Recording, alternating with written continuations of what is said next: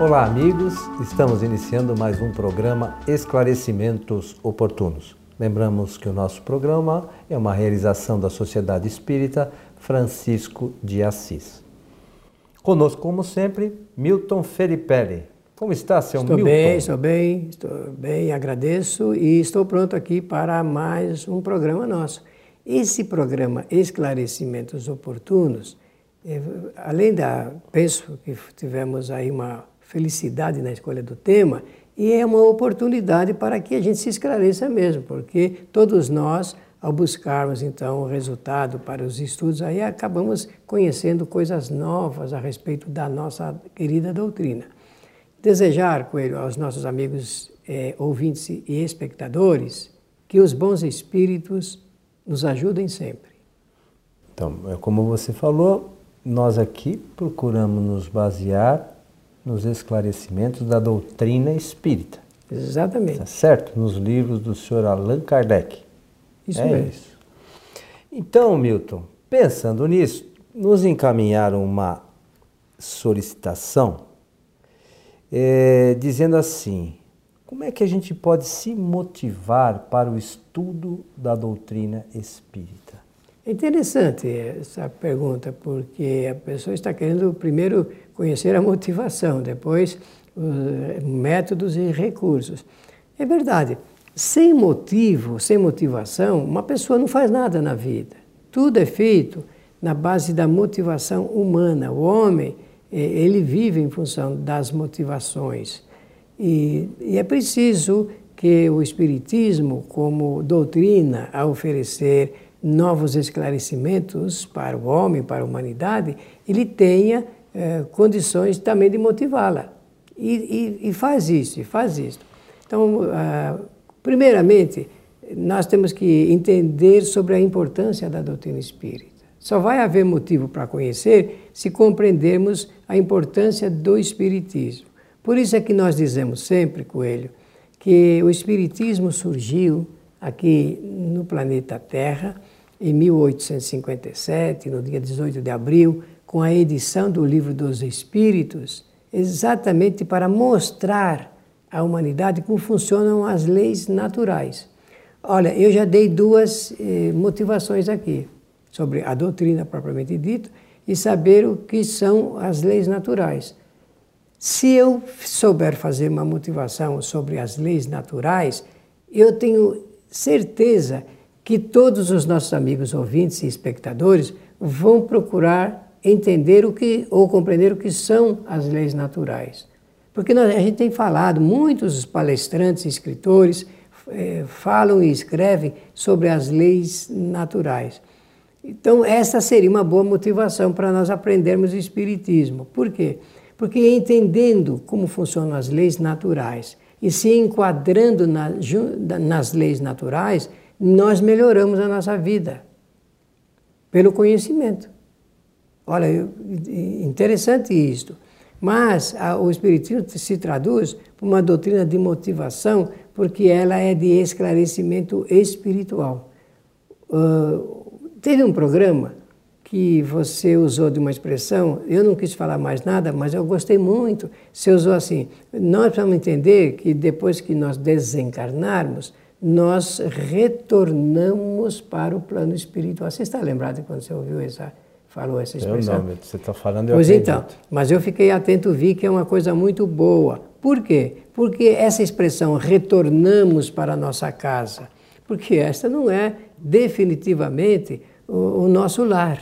Aqui nós estamos de passagem mesmo. A situação nossa de encarnado é, é transitório, mas a gente retorna depois de ter passado um certo tempo aqui, feito experiências, aprendemos, convivemos com os espíritos com os quais já temos um, um velho relacionamento e retornamos para o nosso outro estado. Só te interromper, é, você, você mencionou que o Espírito traz informações sobre as leis naturais. O Espiritismo. É.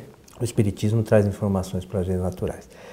É, sobre as leis naturais. Mas essas leis não foram criadas pelo Espiritismo nem por não, Allan Kardec. Não, ele só, ele só explica como funciona. Então, é importante que pessoa, as pessoas saibam que não foi o Espiritismo que criou os espíritos, Não foi o, o, o, Espiritismo que criou a lei de encarnação, é a lei de causa e efeito, livre-arbítrio, mediunidade. Não foi o Espiritismo que criou nada disso. Tudo isso já existia na humanidade desde que o universo foi criado. Universo todo. Essas, essas leis foram criadas por Deus e elas são universais. Mas aonde a gente aprende isso? No Espiritismo. Na doutrina espírita, no livro dos Espíritos. Isso, essa não é uma boa motivação? Mas é, é, que as pessoas às vezes acham que o Espiritismo que criou isso, não. né? Mas precisa ficar claro que isso não é invenção do Espiritismo, isso sempre houve. Mas há uma explicação lógica na doutrina espírita de como funcionam essas leis. É isto que eh, leva o indivíduo para a motivação, motivação e até para a solução das coisas da vida material. Nós temos. Eh, me perguntaram outro dia, o senhor acha que nós devemos pedir para os espíritos nos ajudarem a resolver os problemas nossos aqui da Terra? É claro, para que serve a doutrina? Sabe? Para que a gente possa utilizá-la de ordem prática. Claro que sim, mas como fazer isso? É uma outra motivação. Uma outra motivação. O importante é nós sabermos que só o conhecimento depende do estudo. O estudo aqui na Terra depende da leitura de livros. Não é isso? O estudo depende da leitura de livros. Só quem lê pode conhecer, porque só de ouvir, o método de só ouvir não traz o conhecimento integral. Ele é completado pela leitura, reflexão eh, dos livros. Mas as pessoas dizem assim: mas eu não tenho muita motivação para ler, eu não gosto de ler. É claro que existem explicações. A, a pessoa, quando não gosta de ler, quase sempre, quase sempre, ela não gosta de ler devido a processos de repressão na infância. Quando ela foi obrigada a ler, quando os professores, ou a mãe, o pai impunha. Nada que é imposto assim, hum, pelo terror, pode agradar. Então tem, tem que haver motivação. Os pais devem ensinar desde cedo as crianças a gostarem da leitura, seja a leitura através da, do monitor ou não, porque hoje nós estamos passando por um processo em que as pessoas estão mais lendo eh, no celular, lendo nos tablets e lendo no computador do que propriamente com o livro na mão. Mas é preciso estudar. Se a pessoa quiser aprender, ela precisa se aplicar no estudar. Aliás, estudar, segundo a ciência da aprendizagem, Segundo a ciência da aprendizagem, a palavra, o termo estudar significa aplicar-se com dedicação e empenho para aprender. Isso é o significado da palavra estudar. Então é isso que a gente deveria fazer com relação à doutrina. Se a gente tem realmente é, vontade de aprender e, e, entender o que realmente é, a doutrina espírita tenta nos trazer de esclarecimento, né, Milton? Porque é, é as pessoas às vezes é, acham que conhecem o Espiritismo porque leram um romance. É, realmente o romance é para deleitar. Romance é o deleite, não é? E é bom mesmo, interessante, importante, as narrativas romanceadas, né? É, São ótimas, né? É excelente. Para passar o tempo, né? Isso mesmo. A gente aprende, dependendo da, é, da textura toda, de como realmente é escrito, aprende muita coisa também. Mas estudar doutrina são os livros fundamentais, escritos exatamente com esse objetivo de transmitir conhecimentos. E é preciso fazer isso através. Então, o que, que nós recomendamos? Em primeiro lugar, como as pessoas são diferentes, não existe um padrão para a pessoa estudar. Tem regra geral, né? Não, não tem. Porque as pessoas são diferentes, cada um tem um jeito de aprender tem o seu momento de aprender. Muitos aprendem lendo e estudando de manhã, outros à tarde, outros à noite. Então, a primeira coisa a identificar é qual momento a pessoa aprende mais. Esse é o primeiro detalhe. Segundo, realmente eh, estudar no silêncio, no silêncio, eh, na reflexão.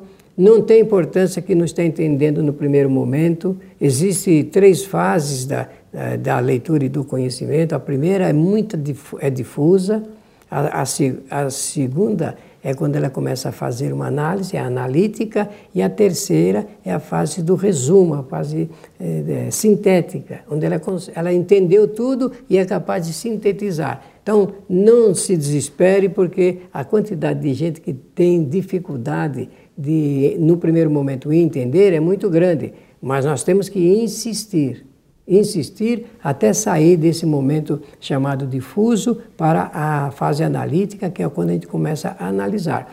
Toda pessoa que lê e não analisa, que aceita aquilo que lê sem analisar, ela não está estudando. O, o que você tem a dizer para nós todos, Milton, com relação às traduções das obras fundamentais do Espiritismo? Porque há aqueles que, que dizem que, é, às vezes, ali há, há palavras muito antigas, de difícil compreensão e tal, mas se a gente se detiver ali na leitura, é, o conteúdo é maravilhoso, né? Com certeza. Eu posso falar de uma recente experiência que você me pediu que fizesse. Eu uhum. não sei se vai ter. Eu acho que vale a pena. Vale a pena. Olha, você me pediu que, com algum esforço, fizesse uma tradução de uma obra de Kardec. Está lembrado? Você Sim. Chegou, olha, eu queria que, perguntar se você pode fazer isso. Então, eu, claro, tinha que ter essa obra de Kardec na mão. Ela não estava acessível no francês assim, mas agora com a internet, como a nossa vida melhorou. Então, hoje nós temos, eh, tivemos essa obra na mão, a obra que Allan Kardec escreveu e publicou em 1862. Ora, eu constatei isso que você acabou de dizer. Olha, mas essas palavras são tão antigas, se reproduzir essas palavras exatamente como estão, hoje a compreensão pode ser outra. Então, qual foi o nosso propósito? Ler cada palavra, fazer uma, apresentar o significado da palavra, isso para mim, construir depois.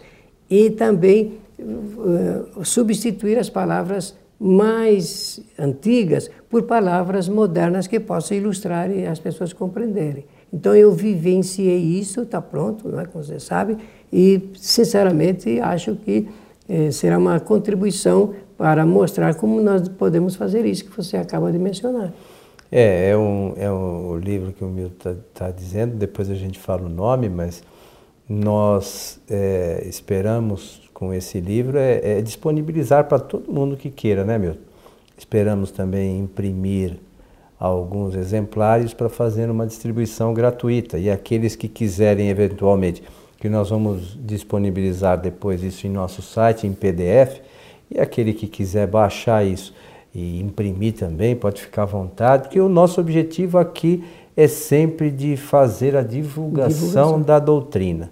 É, da melhor forma possível, segundo o nosso entendimento e as nossas possibilidades, né, Milton? Olha, e essa obra que Kardec publicou em forma de brochura, ela é um repertório da síntese do Espiritismo. É. Quem quiser ter a síntese da doutrina espírita terá essa oportunidade. É, e nessa, nessa, nessa tradução do Milton, eu acho que vai, vai estar bastante inteligível, né, Milton? Sim, perfeitamente. Está, está de acordo com a modernidade, inclusive, sem alteração daquilo que você costuma insistir e falar do conteúdo da preservação do conteúdo. É, e, a, e a, lamentavelmente a gente não consegue ainda fazer isso com todas as obras, porque é, o volume é muito extenso e requeriria aí um tempo bastante vasto, né, Milton? E a gente é, ainda não dispõe de todo esse tempo para fazer isso de uma forma que todo mundo possa ter acesso de uma forma simples.